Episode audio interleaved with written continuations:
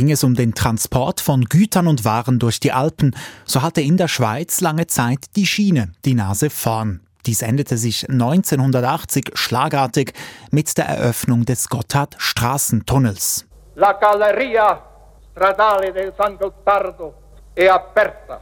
Der Gotthard-Straßentunnel ist eröffnet verkündete der damalige Innenminister Bundesrat Hans Hürlimann und versprach der Bevölkerung, die Autobahn werde nicht zum Lastwagenkorridor. Doch es kam anders. Die A2, die Gotthard-Autobahn, wurde beim Güterverkehr rasch beliebter als die Schiene. Die Zahl der Lastwagen auf der Straße, welche Güter zwischen Nord und Süd transportierten, wuchs. Waren es vor der Eröffnung des Gotthard-Straßentunnels noch deutlich weniger als 500.000 Lastwagen jährlich, waren es Mitte der 90er Jahre schon doppelt so viele, also über eine Million. Davon stark betroffen war unter anderem die Urner Bevölkerung. Wie eine Schneise führt die Autobahn mitten durch den Kanton Uri. Mit der Zahl der Lastwagen nahmen auch Lärm und Abgase zu und der Unmut in der Urner Bevölkerung. 1987 reichte es vielen Bewohnerinnen und Bewohnern nicht nur im Kanton Uri, sondern auch in anderen Berggebieten.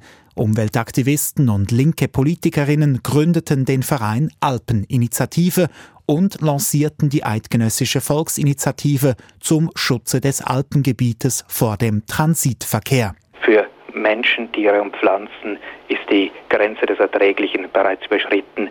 Sie sind so hoch, dass wir etwas machen müssen. Sagte der damalige Präsident der Alpeninitiative Andreas Weißen im Echo der Zeit.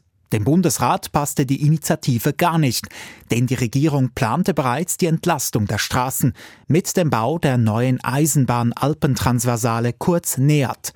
Diese sollte den Gütertransport per Bahn wieder attraktiver machen und die Lastwagen zurück auf die Schiene bringen. Im Gegensatz zur Initiative wollte der Bundesrat die Verlagerung von der Straße auf die Schiene jedoch freiwillig gestalten. Der Bundesrat will nicht zwingen, er will überzeugen. Das attraktive Angebot für den kombinierten Verkehr soll Anreiz sein zur Verlagerung auf der Schiene erklärte der damalige Bundesrat Adolf Oggi.